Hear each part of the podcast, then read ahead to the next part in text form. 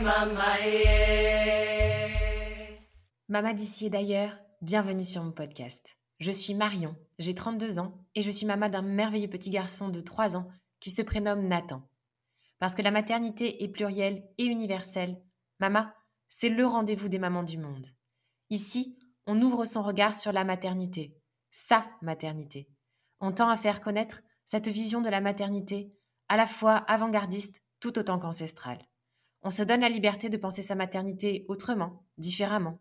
Parce que Mama le podcast, c'est un appel à incarner sa maternité en s'inspirant, se nourrissant des histoires, des us des coutumes, des traditions des mamans d'ici et d'ailleurs. Mama le podcast, c'est un temps qui nous est offert où les histoires sont authentiques et les émotions pures. J'arrête là la présentation de Mama le podcast pour laisser la parole à Justine. Bonjour Justine. Bonjour Marion.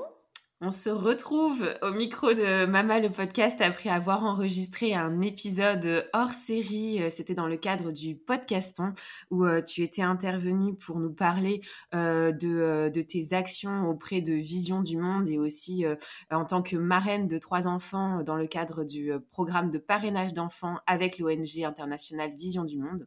Mais aujourd'hui, euh, c'est un épisode qui t'est dédié, euh, puisqu'on va parler un petit peu de ton parcours, euh, puisque tu es doula aujourd'hui, et aussi de ta maternité. On va revenir un petit peu sur, sur tout ça. Et sans plus tarder, je vais peut-être te laisser, en tout cas, te présenter, même si tu as une notoriété certaine oh, bah, au vu de ta casquette de journaliste. mais, mais voilà, peut-être dire un petit peu voilà ton parcours jusqu'à aujourd'hui, et puis présenter un petit peu ta, ta petite famille. Eh ben, il n'y a pas de souci. Euh, donc, euh, moi, c'est Justine euh, Andanson. donc, j'ai été journaliste, en effet, pendant plusieurs années, je dirais pendant 15 ans. donc, presse féminine, télé. donc, j'étais chroniqueuse télé et j'ai été rédactrice en chef d'un site dédié aux jeunes femmes qui s'appelle, enfin qui s'appelait trucdenana.com. donc surtout pour les pour les ados et les jeunes femmes. Et puis après, en fait, les jeunes femmes m'ont suivi et sont devenues un petit peu plus âgées. Parce que du coup, maintenant, j'ai 39 ans, mais quand j'avais créé le site, j'avais une vingtaine d'années, parce que c'était à la sortie de mes études. Donc le site évolue avec, avec son public. Euh, et puis après, j'ai créé les événements Trucs de Nana, où là, on était vraiment sur un public très large féminin. Euh, et j'ai créé aussi les, les fit poussettes, des rassemblements de mamans avec leurs poussettes, euh, dont un qui avait fait pas mal parler au jardin d'acclimatation, où on avait vu euh, à peu près 100 poussettes euh, réunies, donc c'était cool. Euh, et donc à cette époque-là, j'en organisais pas mal. Et puis après, avec le Covid, bah, ça s'est terminé. Et donc j'ai fait autre chose. Et j'ai fait donc une reconversion pour être doula. Et j'organise toujours des événements pour les femmes, notamment des cercles de femmes, des cercles autour de la parentalité et des événements un petit peu, un petit peu comme avant, mais sans l'enseigne truc de nana du coup, mais plus en mon nom. Voilà. D'accord. Et je suis maman. Voilà, voilà. Et je suis maman, qui est, qui est quand même une, une grande part de ma vie. Oui. euh, donc, je suis maman de deux enfants. Naëlie, qui va avoir 9 ans le 18 juin, très, très prochainement. Et Timothée, qui aura 6 ans le, le 14 juin. Voilà, et ah. j'habite depuis peu euh, à Aix-en-Provence. Bah, pareil, euh, après le confinement, j'ai changé de métier, j'ai changé de ville, puisque j'étais parisienne. Super. Alors, pour revenir un petit peu sur, euh, sur ta maternité, c'est toujours comme cela que l'on commence. Est-ce que tu pourrais nous, nous, décrire un petit peu comment se sont passées tes grossesses, tes accouchements, tes postpartum Est-ce qu'il y a des moments clés qui t'ont marqué, différents, je suppose, pour tes, pour tes deux enfants? Oui, alors en effet, donc bah, pour Naëlie, je venais d'avoir 30 ans. C'était un bébé que j'attendais depuis pas mal de temps parce que moi j'ai eu des difficultés pour, pour avoir Naëlie. donc on allait commencer en fait à rentrer dans le process d'accompagnement médicalisé, mais finalement Naëlie est arrivée naturellement. donc je, suis assez, on était assez heureux avec, son papa de pas rentrer dans, dans, ce process-là. Mmh. Euh, donc, on a mis, euh, oui, à peu près deux ans, ce qui est rien hein, pour euh, certains parents qui connaissent des difficultés pendant 10 ans. Mmh. mais bon, c'est vrai que quand tu as envie d'un bébé, c'est long. Bah voilà, Mmh. c'est, c'est- c'est- ça, ça peut paraître Mmh. très long. Mmh. Donc, euh, donc Naëlie est arrivée à peu près, on va dire, au bout de, de- de deux ans. Et donc, on était très heureux. J'ai eu une grossesse idyllique. Et en plus, maintenant que je, je suis doula, je, je- je peux dire que j'ai eu de, vraiment une chance certaine. Ouais. Euh, donc, vraiment, on est- ça a été incroyable. J'ai travaillé jusqu'au dernier moment parce que du coup, j'étais euh, journaliste freelance. Oui. Euh, j'étais entrepreneuse, donc euh, bah, j'ai bossé euh, jusqu'au dernier moment. Et bon, bah, j'ai malheureusement j'ai été déclenchée pour Naëlie. Alors je ne sais pas si je parle de ça maintenant.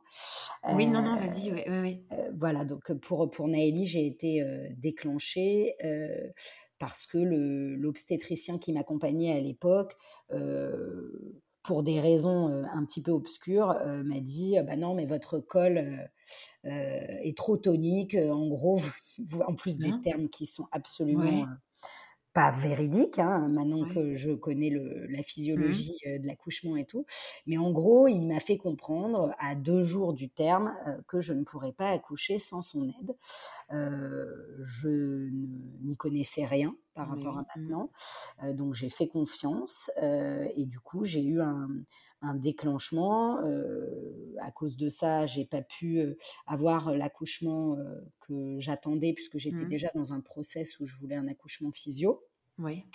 où j'avais fait l'aptonomie. Donc en fait, je ne m'y connaissais pas, mais en revanche, je connaissais certaines choses. Bien sûr. Ouais. Euh, mais en- quand on me dit, euh, bah, tu dois être déclenché, moi, je, je fais confiance en fait. Je me Bien dis, bon, sûr. bah, Mmh. ok.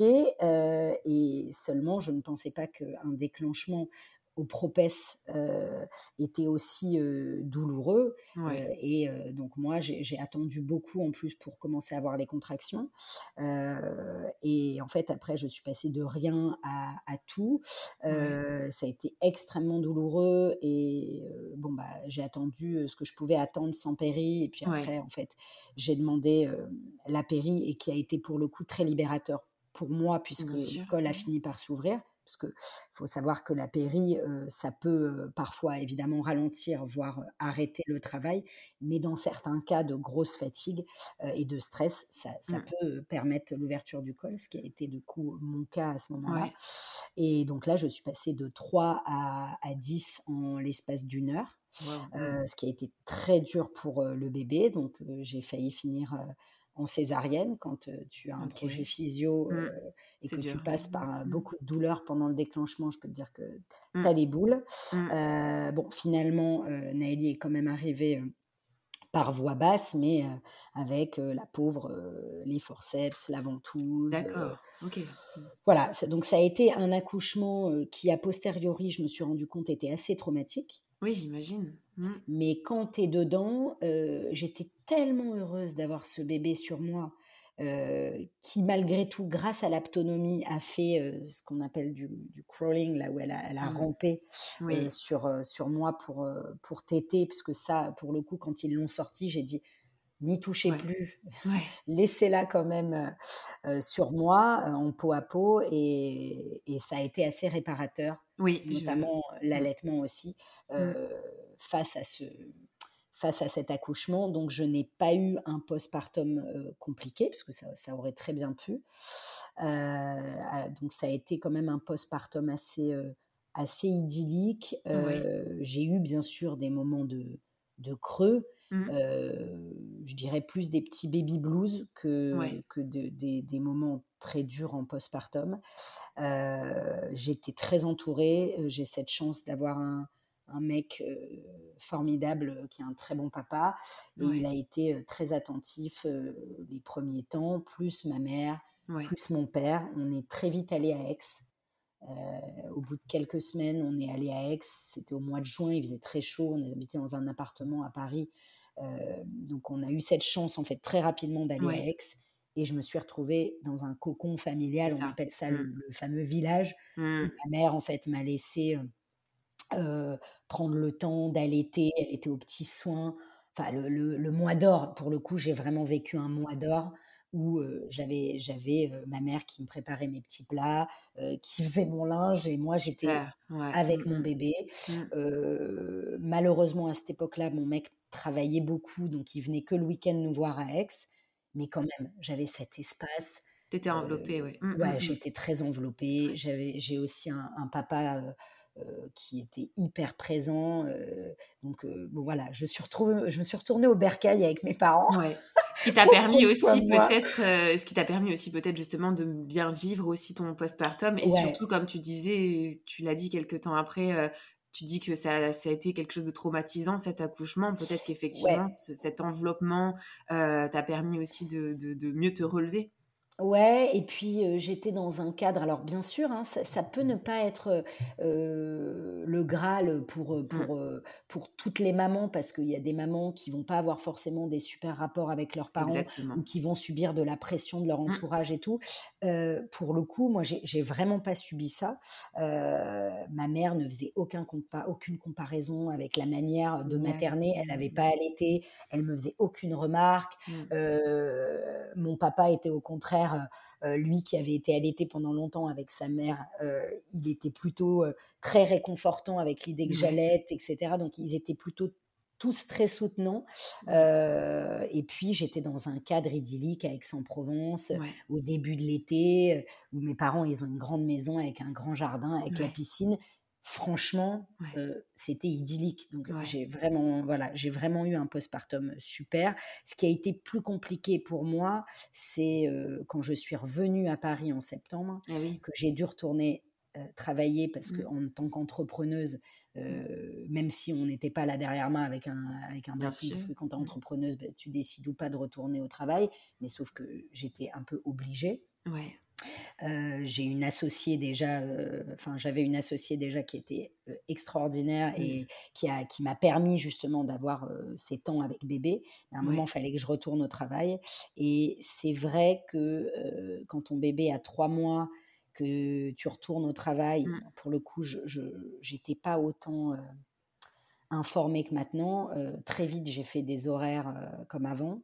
Mmh. Euh, et donc, je suis retournée à 19h euh, la chercher chez la nounou.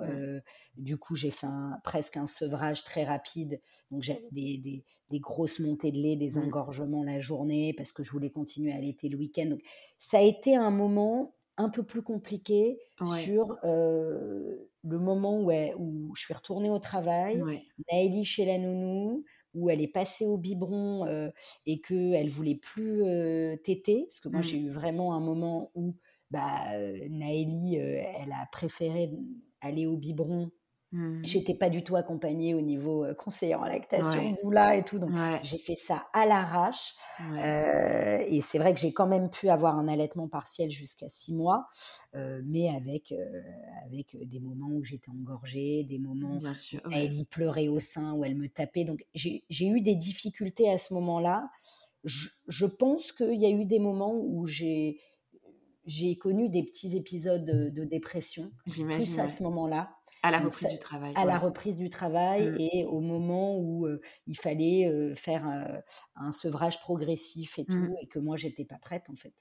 J'étais pas prête, j'avais encore envie d'allaiter et je l'ai fait un peu pour, pour la société, quoi. Mmh. Ce truc de bon, bah maintenant c'est bon, je retourne au travail, blablabla. Donc il y a eu cet épisode-là qui a été un peu compliqué. ouais, franchement, ça a été.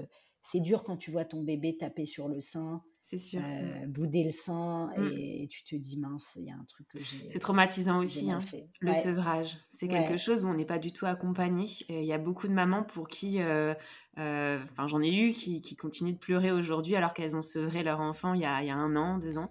Et, et, ça reste extrêmement difficile. C'est des, ce sont des, des petits deuils, des mmh, petits deuils. Totalement. Et, et j'ai connu en plus, c'est fou, c'est que j'ai connu à, peu près la même chose, mais pas au même mois avec, avec Timothée. Quoi. Ouais.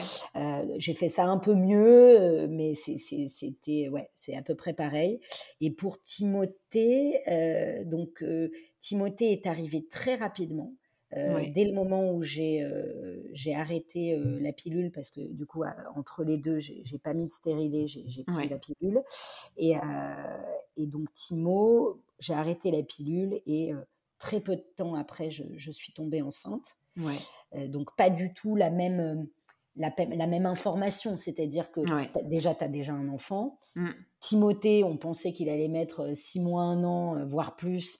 Il arrive en trois mois. c'est marrant parce que ça va bien avec les personnalités aussi, avec le recul.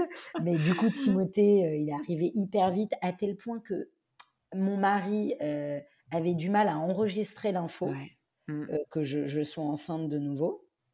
Donc, donc voilà. Et puis, ça a été un début de grossesse un peu difficile parce que ma sœur, au moment où, moi j'apprends que je suis enceinte de, de Timothée, ma sœur à ce moment-là a du mal à avoir son premier enfant. D'accord. Donc mmh. ça a été un il y, a, eu un moment de latence en fait où mmh. j'avais du mal à me réjouir de cette grossesse. C'est-à-dire que moi intérieurement j'étais hyper heureuse. Bien sûr, mmh, mmh. Mais Vianney c'était un peu rapide pour lui.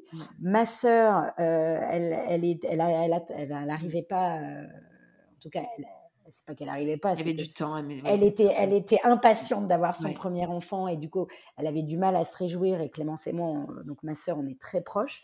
Donc, il y a eu un moment où c'était euh, c'était pas le, le, bonheur ultime. Et puis, euh, et puis après, euh, bah, Clémence est tombée enceinte. Moi, bah, mon ventre commençait à s'arrondir et et là, ça y est, j'étais Vous étiez ensemble? Vous étiez enceinte ensemble On a été enceinte, on a trois mois d'écart. Incroyable, d'accord. Les, les, naissances de nos enfants. Donc, euh, donc en plus, on a vécu des grossesses euh, euh, ensemble, on a fait des, des, shootings photos toutes les deux enceintes et tout. Donc ça, ça a été super. Et puis là, pour Timothée, j'ai changé d'obstétricien. Oui. je me suis fait accompagner par une sage-femme qui m'a été recommandée par mon nouvel obstétricien qui était très très conscient euh, de ce que j'avais vécu euh, pour mon premier accouchement, mmh. euh, cette, déception et le fait qu'on m'ait un peu menti hein, sur, ce, sur ce déclenchement. donc il était, voilà, il était très, très soutenant dans, ce projet physiologique. et cette sage-femme, elle m'a aidé à, à, écrire ce projet de naissance. Et moi, en parallèle, j'ai fait du yoga prénatal, j'ai fait de la sophro, j'ai pas fait d'aptonomie, mais, mais je connaissais un petit peu les gestes mmh. avec la, première grossesse. Avec la, première grossesse. et donc, j'arrive donc au moment où je me dis mince. donc le 14 juin, c'était mon terme, et, et là pour moi, j'avais une hantise, c'était d'être déclenchée. Ouais. Donc, j'ai fait l'acupuncture pour, bah, pour favoriser un déclenchement naturel. Ça a marché chez moi, ah puisque j'ai fait de l'acupuncture le 13 juin et le 14 juin, j'ai accouché. Super. Donc, dans mon cas, alors, est-ce que sans acupuncture, j'aurais accouché quand même? Peut-être. Peut-être, mais je, j'étais un petit peu flippée de, d'être déclenchée, ce qui est normal ah dans, tout, voilà, dans tous les mmh. cas, accouchement physio ou pas, on n'a pas forcément envie d'être déclenché, mmh. vu que c'est quand même assez douloureux. En tout cas, pour ma part, ça l'a été. et du coup, là, pour Timothée, le 14 juin, j'ai j'ai eu des, contractions vraiment progressives. Et on est arrivé à la maternité et en fait, elle me dit bah, Vous êtes dilatée à 3. je viens de lire votre projet de naissance. Et selon moi, vu qu'il fait très beau, allez faire une balade, sortez de la maternité. Ça a été le meilleur conseil qu'on ait pu me donner. Et vraiment, je me souviendrai toute ma vie de Capucine, la sage-femme, qui, qui, a été à ce moment-là, euh, qui a capté et qui connaissait extrêmement bien la physiologie et qui s'est dit, elle est dilatée à 3, elle va rester en maternité. Euh, si elle veut un projet euh, physio, il vaut mieux qu'elle aille se balader. Donc elle m'a dit, dans deux heures, vous revenez.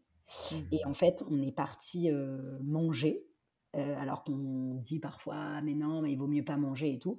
Là au contraire, ma sage-femme m'a dit euh, euh, allez manger un bout. pas forcément quelque chose de lourd. tu, parles, tu parles, tu parles, On est allé ah, dans une pizzeria, j'ai fait une pizza. J'ai dit bah non, bah moi en fait ça me fait envie. Je prends des forces. Ah, j'ai pas mangé une pizza en entier, hein, mais on est allé se faire une terrasse sur une petite place à côté de la maternité. Il y avait une petite fontaine, il y avait des beaux arbres, les petites places à Paris quand il fait beau.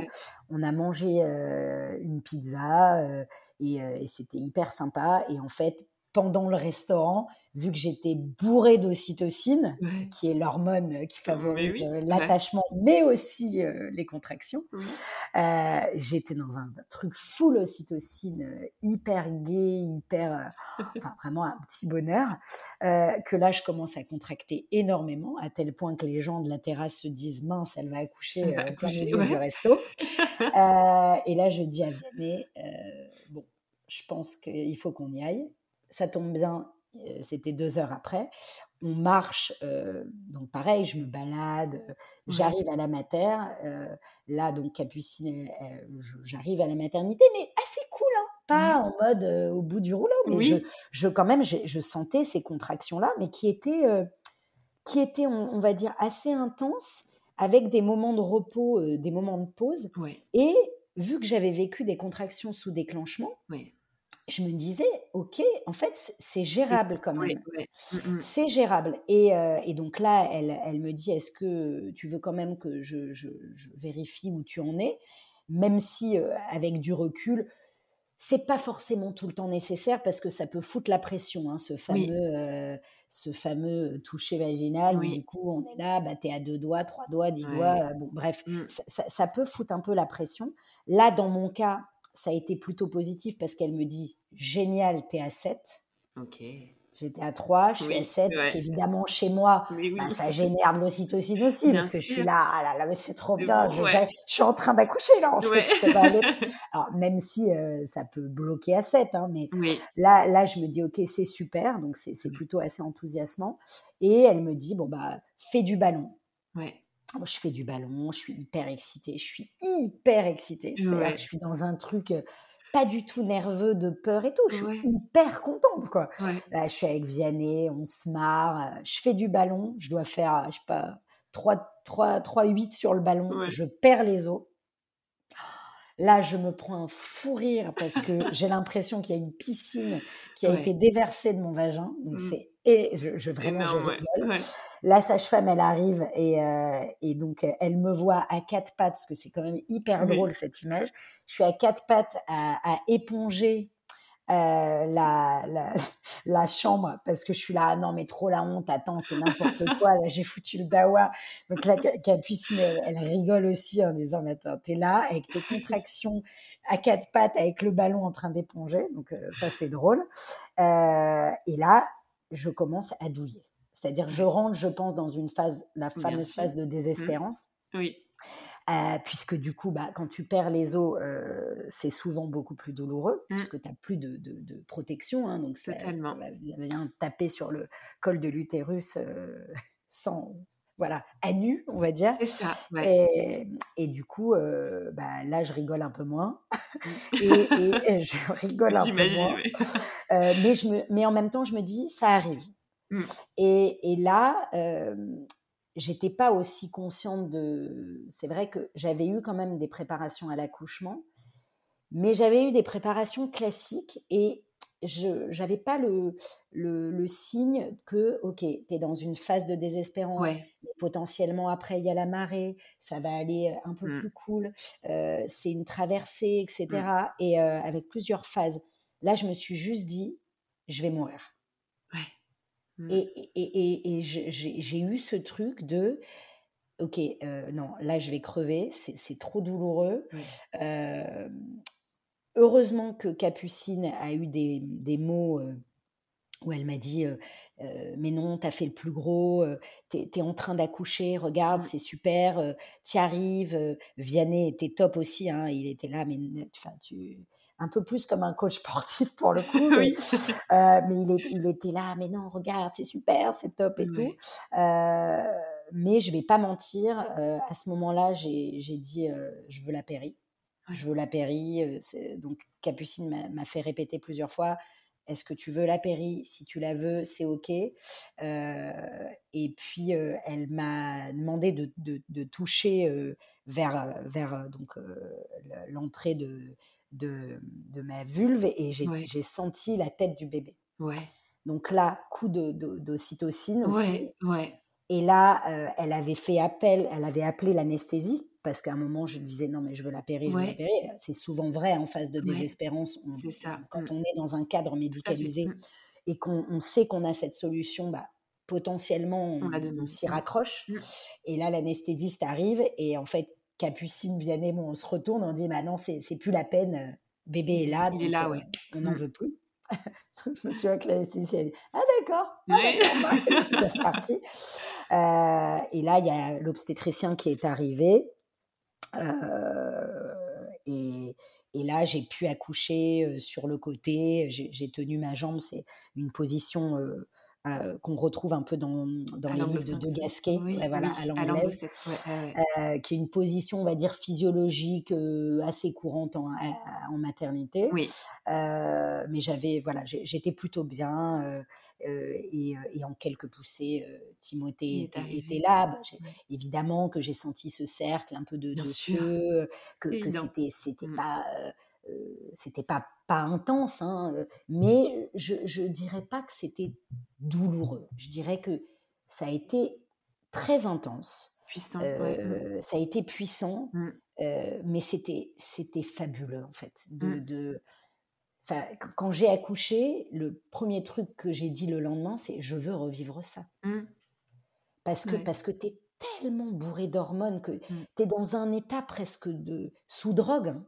Complètement. Tu es, dans un état où. euh, Avec ouais, une force inespérée qu'on Ah ne peut pas ouais, décrire. Ouais. mais complètement une force mais mais vraiment t'es es shooté quoi t'es Mm. shooté et et, et, et, le- et les bébés qui sortent sa tête et puis Mm. après bon bon là euh, je, je me souviens que l'obstétricien m'a proposé euh, de, de piquer euh, à l'entrée parce que on avait peur qu'avec les épaules euh, il me, il me, il me déchire donc il y, a eu, il y a eu la question du consentement où j'ai dit oui.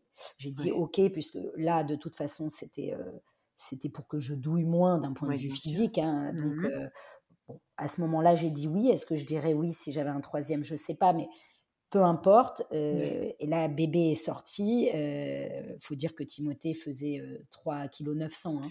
Donc, Oui. c'était un Un sacré bon bébé. bébé. euh, Oui. qui pour le coup n'a- a, a mis du un mois, peut-être une semaine. Mais Il est passé ouais. tout de suite aux, aux trois Ouais. mois.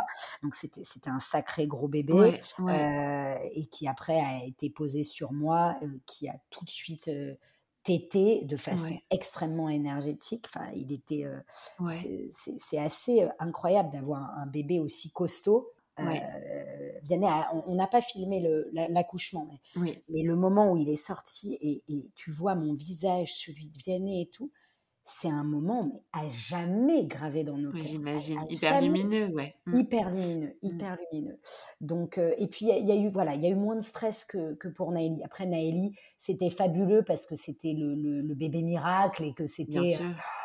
Et que, et que c'était incroyable. Et il y a eu des moments très heureux, même, même avec cet accouchement qui n'était pas un accouchement de rêve, mais Chaque accouchement voilà. et chaque naissance est- a sa particularité. Voilà, voilà, à sa particularité. Et c'est quand même ces deux accouchements diamétralement opposés Mm. euh, qui m'ont fait poser les questions de, de, de l'empuissancement de la femme à travers la Voilà. naissance Mm. et, et, et qui m'ont orienté vers ce métier. Donc, c'est rien rien n'est fait au hasard. Exactement. Rien, tout est là pour quelque chose. Mm. Et, et- et voilà, et je remercie malgré tout mon obstétricien, euh, le premier, de m'avoir fait vivre cet accouchement-là aussi, euh, Oui. parce que maintenant, je, je- je- quand j'accompagne les femmes, je sais ce qu'elles ont vécu ou ce qu'elles peuvent vivre dans les deux cas. C'était pas un hasard sur ton chemin en tout cas. De ce que tu voilà, viens de dire, on comprend bien, euh, on comprend pas- bien le cheminement. ouais, Voilà, ouais. voilà. Donc pour, voilà, pour ces grossesses et Pour ces accouchements. grossesses. Waouh, bah, euh, bien différentes. Et, euh, et ouais, pour le coup, on a eu euh, un petit aperçu de, de plusieurs façons, en tout cas, de- d'appréhender euh, la maternité en peu ouais, de temps. ouais, ouais, Et, euh, sur, sur la suite, je sais que en tout cas, c'est un petit sujet qu'on va faire en- entre parenthèses, mais qui me tient à cœur. Euh, tu, tu en parles sur, sur les réseaux et, et tant mieux, parce que je pense que ça peut être très intéressant pour, pour beaucoup de parents qui ont des enfants qui, qui comme euh, Naëli, euh, a une sensibilité particulière.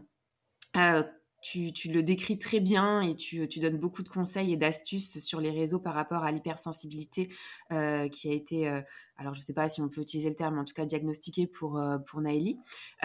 comment aujourd'hui tu l'accompagnes face à, pour gérer en tout cas ces, ces émotions? Alors je dirais, tu vois, que c'est, ça a été un petit peu plus complexe pour nous de l'accompagner quand elle avait vraiment dans la petite enfance où elle avait plus de mal à verbaliser, même si elle a, parlé très tôt, Nelly, puisqu'à deux ans, elle parlait déjà très bien.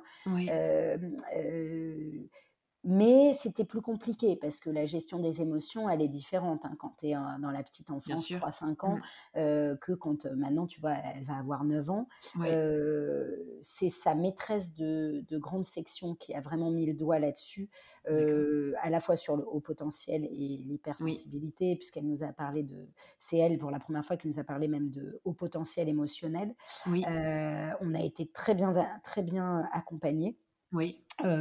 et après, en arrivant à Aix, c'est, on, a, on a pris le relais avec une, une psychologue qui est spécialisée sur l'HP, qui du coup a diagnostiqué Naëli, même si en effet, moi non plus, j'aime pas, j'aime pas le fait de, du diagnostic et des étiquettes, mais en, en, tant que parent, ça nous a quand même aidé nous, à avoir un mmh. autre regard, à comprendre un peu bah, comment fonctionnait Naëli. et, et, même si c'est vrai que je pense que les parents, ils ont une vraie intuition et, un bon sens. Hein, euh, mmh. ça, nous a, ça nous a aiguillés, ça nous a rassurés, euh, ça nous a aussi euh, bien aidés quand, bah, en fait, moi, chaque début de, de réunion avec la nouvelle maîtresse ou le nouveau professeur de, de, mmh. Naëli, mmh. voilà, pour l'instant, elle n'a eu que des maîtresses, mais j'amène son dossier, en fait, pour, pour que la maîtresse, elle puisse comprendre aussi voilà, qui est Naëli, mmh. parce que Naëli, voilà, elle, a des, vrais traits de mmh. l'hypersensibilité.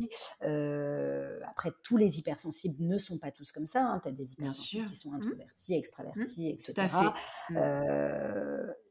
mais c'est vrai que tu as certains traits de Naëli maintenant qui peuvent, par exemple, paraître pour de de l'insolence ou le fait qu'elle soit si dans ses rêves ou qu'elle ait besoin de se mmh. lever, qu'elle qu'elle puisse pas rester comme ça bloquée sur une mmh. chaise pour apprendre des choses.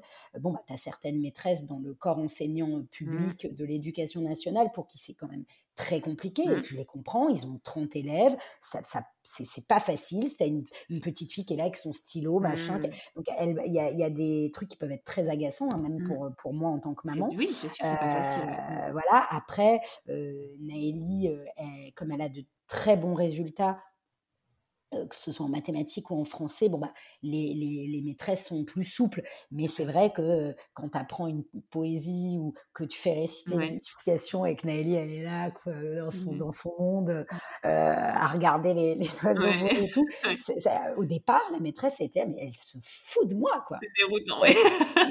Naëlie, on arrête de chanter. Naëlie, on arrête de chanter. Et elle est là, elle est dans son monde. Alors, tu as des enfants, on va dire, mais oui, mais tous les enfants sont comme ça. Mais en fait, c'est là où on se rend compte qu'ils que l'enfant peut avoir une hypersensibilité et que c'est pas de l'insolence et que c'est pas parce qu'on lui a dit d'écouter.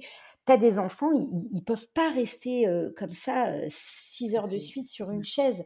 Et, je sais, voilà, je sais pas comment ça va évoluer au collège, et, etc.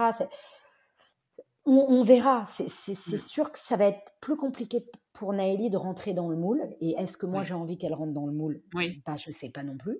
Mmh. Euh, donc là, Naëlie, elle fait du théâtre. Euh, elle, euh, elle, elle, écrit beaucoup dans son journal intime, mais genre mmh. matin et soir. elle lit beaucoup. Elle se réfugie beaucoup, beaucoup dans, dans, les livres. Après, moi, j'essaye quand même qu'elle fasse, qu'elle fasse du sport parce que bah, je suis très sportive et je pense que le sport, c'est c'est aussi très aidant d'un point de vue physique et, mental. Elle est moins tournée sur le sport. mais voilà, je l'accompagnerai là où elle veut aller. Et, puis, et puis voilà, après, je, on va dire que Maintenant, les rendez-vous chez la psy et chez la sophro se sont éloignés. Hein, on n'est plus dans une proximité comme avant où j'y allais toutes les deux, trois semaines. parce que Naëlie, elle sait ce qui lui fait du bien. C'est-à-dire que à des moments où quand c'est trop pour elle, elle a une, faculté, mais qui, qui, moi, m'impressionne et, et j'aimerais, moi, pouvoir faire pareil, c'est que dès qu'elle sent que c'est trop pour elle, euh, elle me dit, euh, maman, je vais dans ma chambre. Euh, par exemple, on invite des amis, il y a des enfants et tout. au bout d'un moment, elle, est très sociable, hein, Naëlie, mais au bout d'un moment, c'est trop. Mmh. elle va vouloir aller se réfugier dans sa chambre, mmh. se mettre ses, ses podcasts, mmh. lire des livres parce que c'est trop. Il y a des repas de famille, ça parle fort, etc pareil, elle va dire je veux sortir de table. c'est extrêmement mature. Hein. C'est extrêmement mature. Ouais, ouais, ouais. C'est extrêmement mature et surtout elle, elle sait le verbaliser sans heurter. Oui. donc elle va dire j'en ai besoin. Vraiment, à l'écoute de soi, c'est ah incroyable à, cet âge-là de, soi. ah non, mais c'est hyper impressionnant. Un jour, je lui avais dit Tiens, le vent, tu voulais faire de l'escalade? Moi, j'ai vraiment envie qu'elle fasse du sport. Donc je suis là, vendredi, euh, tu, tu veux pas, il y a un cours et tout. Et elle me dit, euh, euh, non maman, le vendredi, c'est la fin de semaine, je sais que je vais être fatiguée, je, je veux pas, je vais ressentir ça, ça va, ça va m'être imposé et je, je, je veux pas. Non, le vendredi, j'ai besoin d'un temps pour moi. C'est magnifique ça, hein. vraiment. C'est une très belle force à cet âge-là ah d'arriver à faire ça alors qu'il y en a qui, dans l'âge adulte, ne, ah, n'y arrivent pas. c'est euh, d'écouter cette voix-là intérieure et, de, et de le faire. Et de le faire. Complètement. Il y, a, il y, a, un an, elle m'a dit Je veux arrêter la danse classique parce que je me rends compte, donc elle avait 8 ans, euh, enfin euh, bientôt 8, elle m'a dit Je vais arrêter la danse classique, là je vais faire le spectacle parce que je me suis engagée, mais après j'arrêterai parce que euh, je me rends compte que je fais ça pour toi parce que tu aimes la danse classique et que ah, tu en as fait petite, mais en fait, moi, j'aime pas. Incroyable. et donc, c'est merveilleux. Hein. Ben ouais, tu te dis, ah là là là là, ah ouais, bah oui, c'est sûr. donc, je, je, je, pense que Naëlie, elle a, elle a une, une, une, capacité à faire plaisir et à être en pâte, mais euh, elle a très vite compris que c'était quelque chose qui, qui pouvait aussi basculer dans le fait de faire plaisir aux autres. Et là, maintenant, elle, elle, elle a compris que c'était elle sa priorité. C'est incroyable, magnifique. Et puis aussi par l'accompagnement que vous lui donnez, euh, verbaliser, savoir verbaliser la communication, l'écoute, l'observation. Et puis la psychologue aussi qui l'a accompagné pendant, pendant un, an et qui, qui a, su lui, lui faire euh, poser des limites, puisque très petite, Naëlie a subi de l'harcèlement. Hein. Parce qu'en étant hypersensible, tu es quand même très vulnérable. Mmh. Euh, et, en fait, le fait d'avoir vécu de l'harcèlement en maternelle, parce que oui, on peut subir de l'harcèlement en maternelle, mmh. euh, et bah, euh, en maternelle et en CP, mmh. quand elle est arrivée à Aix, avec en plus le masque et compagnie qu'elle a extrêmement mal vécu. Bien sûr. voilà. ça elle a su du coup placer des, des limites avec l'aide de la psy et nous. et je pense que finalement, ça va l'aider dans la vie. Bon, et ben, en tout cas, une très belle, un très beau retour d'expérience. On a bien fait d'aborder le sujet. Alors, pour le coup, on revient à toi un petit peu. Donc, tu nous as bien décrit le cheminement. En tout cas, on comprend comment tu as été mené vers le métier que tu exerces aujourd'hui, celui de doula. Est-ce que, comment tu es arrivé à te dire du jour au lendemain ou pas, je vais me former au métier de doula? Est-ce que c'est une rencontre, un événement qui, t'a, qui a été l'élément déclencheur? Eh ben, c'est rigolo, c'est un signe, c'est un signe, c'est un, un, signe et qui d'ailleurs maintenant m'a fait prendre conscience que les signes, il faut être beaucoup plus attentif aux signes de la vie. moi, j'y crois énormément maintenant. Euh, en fait, c'était euh, en décembre 2020, je m'en rappelle très très bien. Euh, décembre 2020, on était à Aix depuis septembre, on était dans, encore dans notre maison de, de, location et, en fait j'étais j'étais dans les toilettes, non mais en plus sur les toilettes, c'est un truc vraiment con, mais j'étais sur les toilettes et en fait je prends un petit, un petit livre à côté, tu, fais traîner des magazines et tout. Et je prends ce magazine dessus, et, et c'était un magazine Little euh, sur le métier de doula. Donc il y avait genre titré sur la, couve doula. explicite.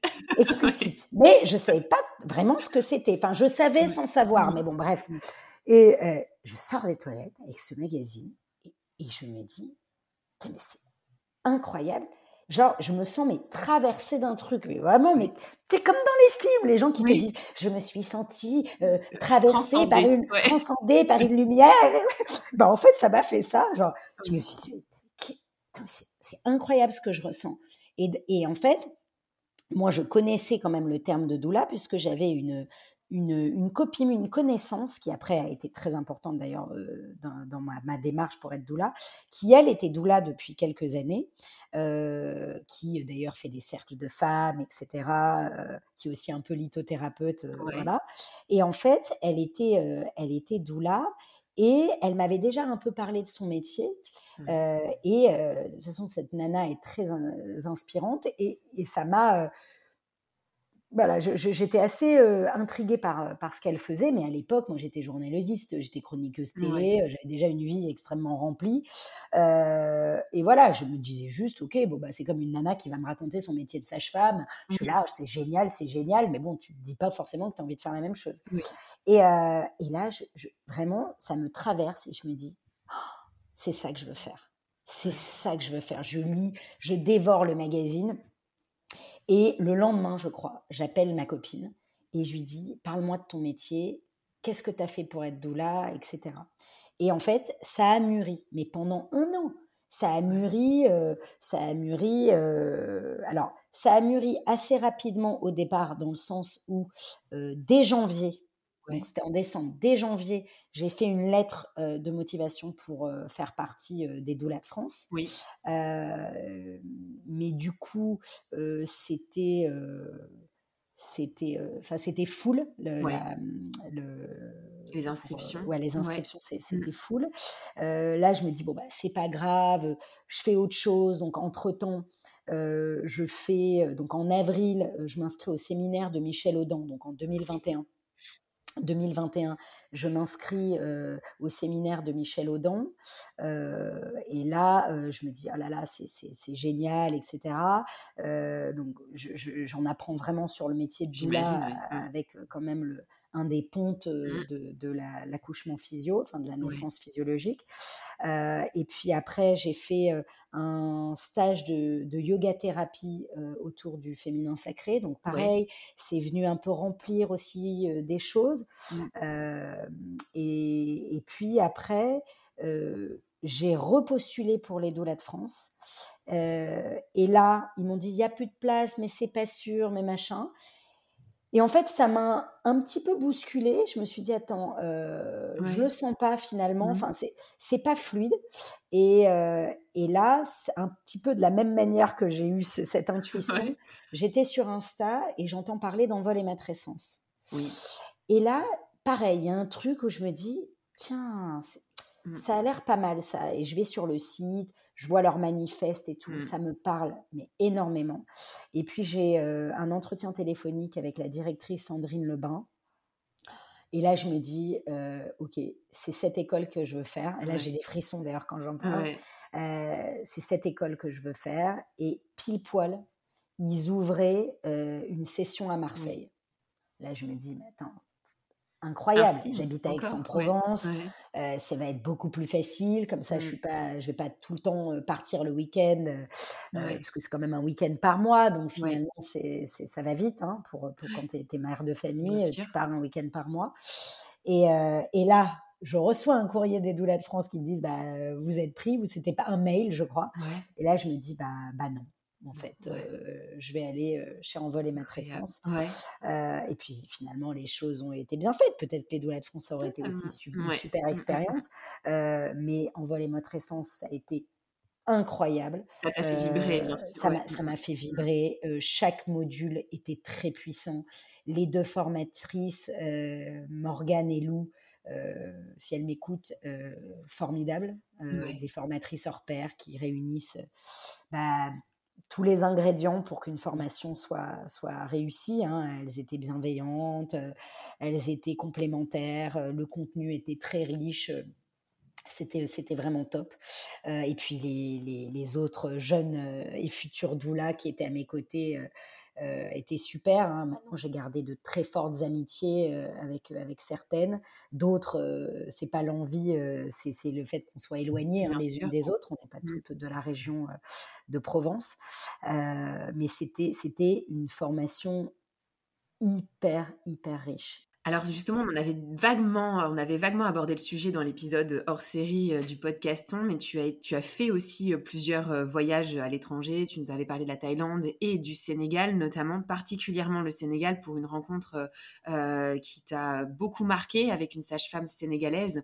Cette rencontre-là, c'est vrai que j'avais envie de, de, revenir dessus parce que tu nous, as, tu nous avais déjà exposé, mais là, l'épisode s'y prête vraiment. Elle t'a bien marqué euh, par rapport à, à, ses sagesses, à son savoir euh, euh, totalement différent qu'on a ici, bien évidemment, en France. qu'est-ce que Qu'est-ce qui t'a marqué dans cette rencontre avec cette sage-femme et qu'est-ce que tu as rapporté de cette rencontre aujourd'hui dans ta pratique? Déjà que les femmes, elles peuvent enfanter, en fait. Mmh. C'est le premier truc. Euh, ne jamais douter de la capacité d'une femme à enfanter, puisque euh, c'est le corps est fait, est fait comme ça. Et elle peut, si elle a envie, évidemment, euh, d'avoir un enfant, elle, elle peut donner naissance. voilà. Et ça, c'est alors bien sûr que parfois il va y avoir des, problèmes, hein, je ne dis pas le contraire, mais en tout cas ne jamais douter de sa capacité à donner naissance, puisque la femme enfante depuis le début de l'humanité. Mmh. Et, alors bien sûr que parfois il y a des couacs, et, et, c'est en ça où il faut allier science et sacré, comme dit Karine, de, de Quantique Mama. Mmh. Mais mais par défaut, ne jamais en douter en tout cas. Et c'est ça qu'elle m'a transmis. Euh, et maintenant, à chaque fois que j'accompagne une femme, je fais bien comprendre que euh, il y a eu, il y a eu des couacs, mmh. mais que c'est c'est pas de son ressort à elle, parce qu'on souvent on fait culpabiliser les femmes. Mmh. Et, et, après, c'est traumatisant pour elle parce qu'elle se dit je n'ai pas été capable de mmh. donner naissance à mon bébé, comme je ne suis pas capable d'allaiter. Mmh. Non, tu es capable. Après, il y a des choses qui font, le contexte, plein de choses, d'autres mmh. facteurs. Mais toi, tu es capable, en tant que femme, de donner naissance. Et, euh, et elle, elle se pose même pas la question. La sage-femme que j'ai rencontrée, Marie-Aimée, d'ailleurs, j'ai eu un message d'elle hier, donc c'est très drôle. Euh, elle, elle, elle, elle, se pose pas la question. Quand j'avais discuté avec elle, j'étais, j'étais, j'avais même pas encore fait ma formation, mais c'était déjà un, sujet qui me passionnait. En mars dernier, donc j'ai pu aller au Sénégal avec Vision du Monde, et euh, dans ce village, j'ai rencontré Marie-Aimée. Donc qui est sage-femme, qui s'occupe d'une trentaine de, villages, seule, seule sage-femme pour 30 villages. Donc là, on n'est pas sur une sage-femme pour cinq femmes qui accouchent. Non, on est, non, non, on est bien là. Euh, c'est ce qu'il faudrait, hein, mais euh, elle, elle, euh, elle est sur, voilà, sur 30 villages avec donc des femmes qui accouchent régulièrement. Donc elle se déplace dans les villages, mais parfois les villages il n'y a pas de route, donc c'est compliqué, donc ils mmh viennent au centre de santé. Donc heureusement, il n'y a pas longtemps, il y a un centre de santé, une maternité qui a été donc créé dans, dans, ce village-là, avec quand même un, du matériel pour, pour, pour, la soutenir, etc. Il y a d'autres infirmières qui sont à ses côtés pour, pour l'aider, mais c'est la seule mmh. sage-femme hein, qui s'occupe de 30 villages grâce aux matrones, parce que là-bas, il y a pas mal de matrones. Donc, les, matrones, c'est, des femmes, en fait, euh, du village qui ont une certaine expérience mmh. de la naissance, de la maternité, qui ont euh, bien souvent eu des, enfants euh, accouchés elles-mêmes, etc. Donc, ces matrones, c'est un peu les doulas hein, de, de, ces villages-là. Mmh. et ces matrones, elles sont souvent formées par les sages-femmes, Mmh. parce que dans le temps, ce qui pouvait être problématique, c'est que les matrones euh, se permettaient de faire certains gestes euh, médicaux ou de, ou de couper euh, le cordon avec des ciseaux qui n'avaient pas été euh, désinfectés, etc. Mais maintenant, il y a de plus en plus de sensibilisation Mmh. sur ça, et du coup, les matrones, elles savent quels gestes faire, etc.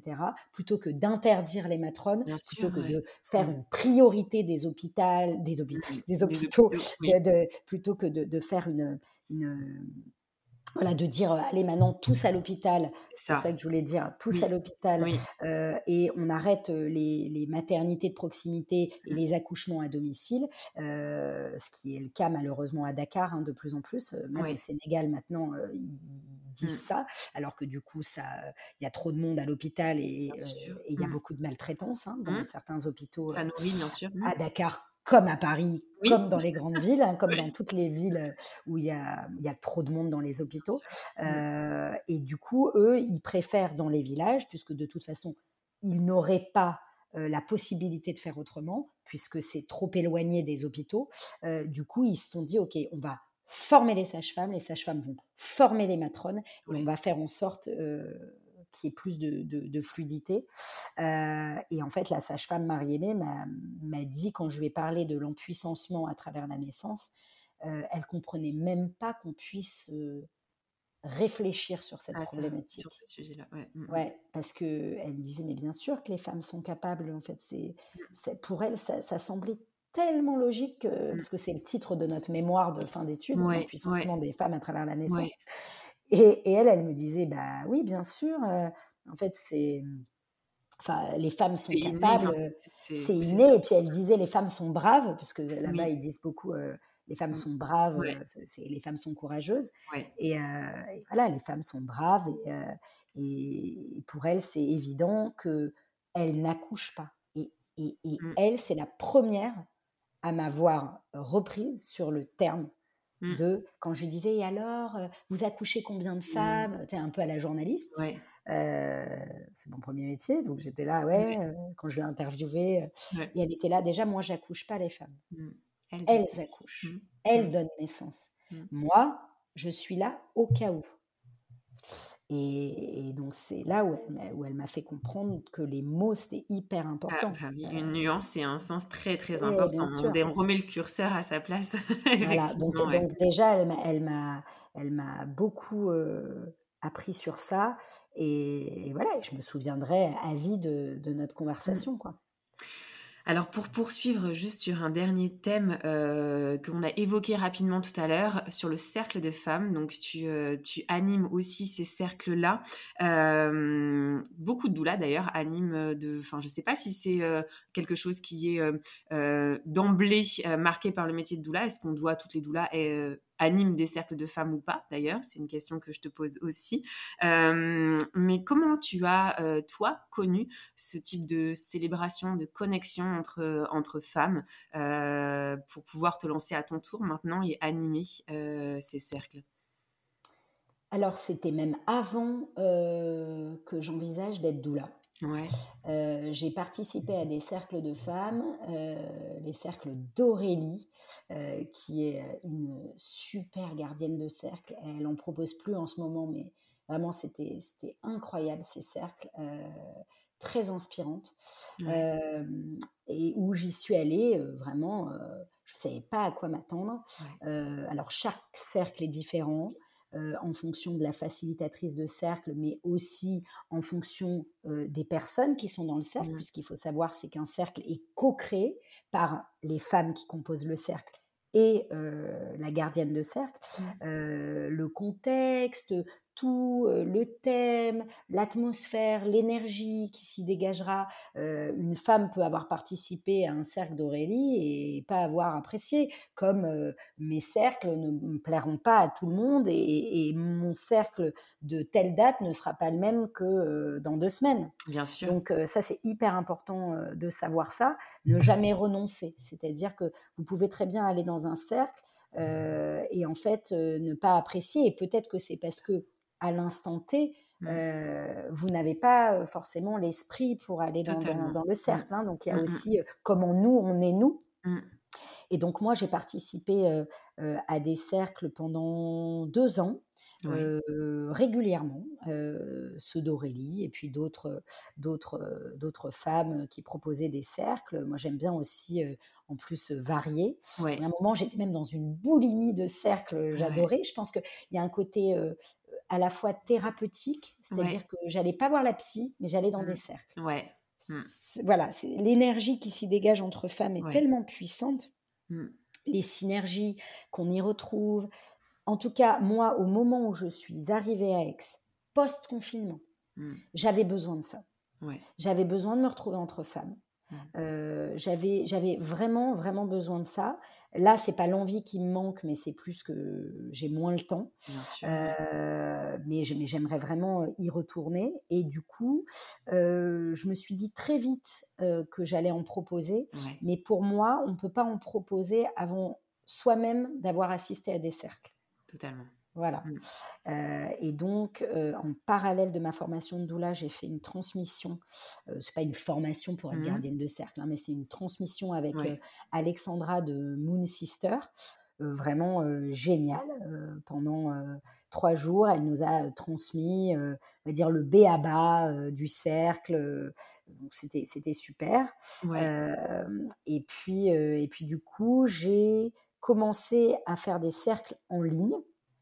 Euh, donc le, premier cercle que j'ai fait, c'était un, cercle en fait pour dépanner euh, une copine qui en animait, euh, qui pouvait pas être là à ce moment-là parce qu'elle était en congé mat et du coup je l'ai remplacée pour que le cercle ait lieu.